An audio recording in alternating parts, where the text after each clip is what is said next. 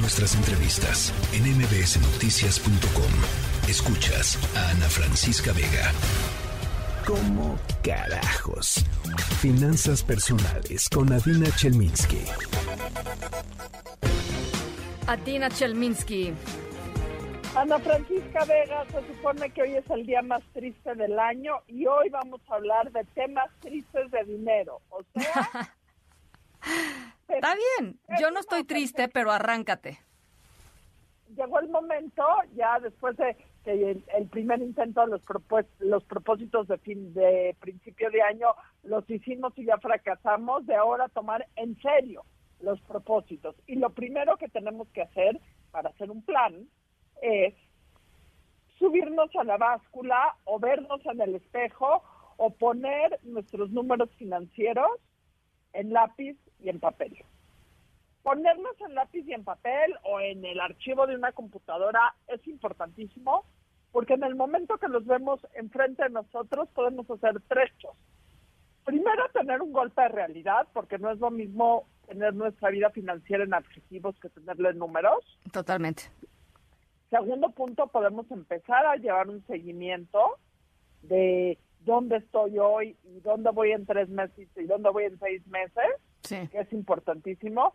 Y tercer punto, el tenerlo escrito también nos compromete, porque tenemos escritas las cosas y abrimos el archivo o abrimos la hoja del cuaderno y nos damos cuenta que pues, ahí están y no van a desaparecer y no se van a ir, entonces tenemos que atenderlos. Sí, totalmente de acuerdo. Y este recuento de los daños lo tenemos que hacer en cinco áreas diferentes. Ahora, quiero ser muy clara, creo que tiene que ser nuestra actitud todo el año.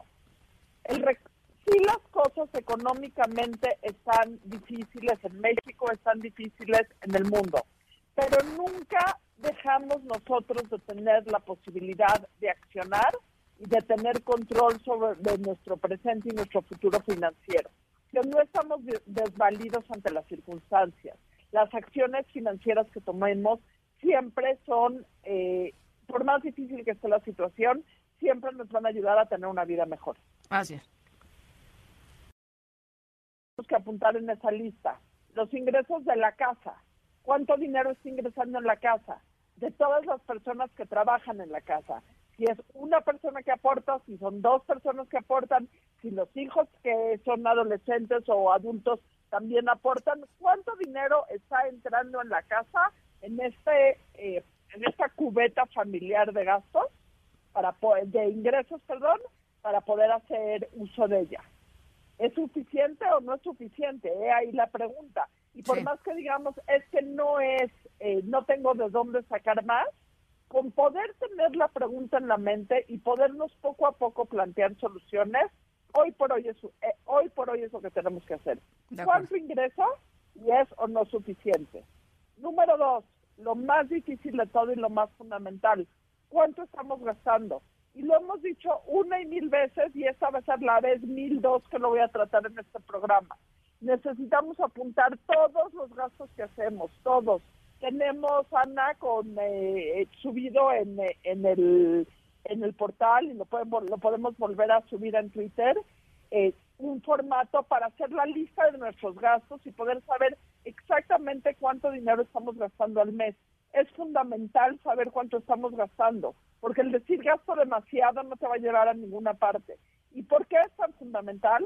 Porque sobre los gastos es sobre lo que más control tenemos sobre nuestros ingresos muchas veces no dependen de nosotros, dependen de un sueldo, dependen de un salario, dependen de un bono, pero nuestros gastos están en nuestro control y tenemos que eh, tener conciencia de cuánto tenemos para poder empezar a ahorrar un poco más.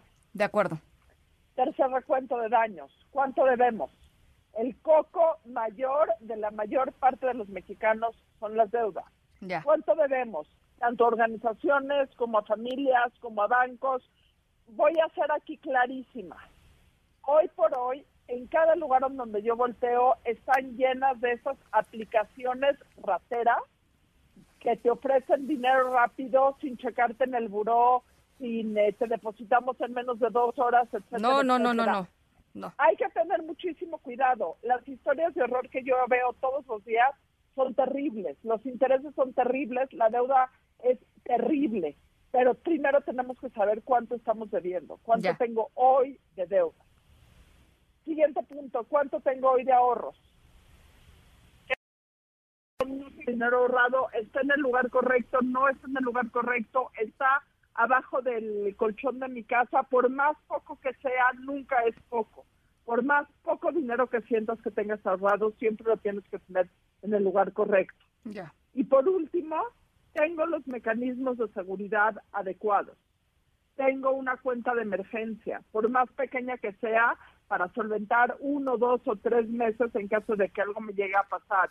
Tengo seguros, si no son seguros de salud o de vida públicos, o sea, de las empresas, de las instituciones públicas, ver si podemos tener privados. Y por último, el tema del testamento. Por más poco dinero que sientas que tengas, todos los mexicanos tenemos que tener un testamento.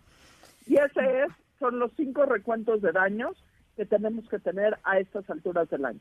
Bueno, y si la gente que nos está escuchando no se sienta y los hace, de veras es porque ya no quiere eh, tener control de sus finanzas, porque los hemos repetido montones de veces y es importantísimo este que hagan ese trabajo, ah, por más duro que sea y por más cruel que sea la, la realidad, por, por, más que duela, en fin, este tiene muchas connotaciones, pero hay que hacerlo y a partir de ahí podemos ir planeando mucho mejor. Te mando un abrazo, mi queridísima Adina. Un abrazo, Ana Francisca. Que tengas linda semana. La tercera de MBS Noticias.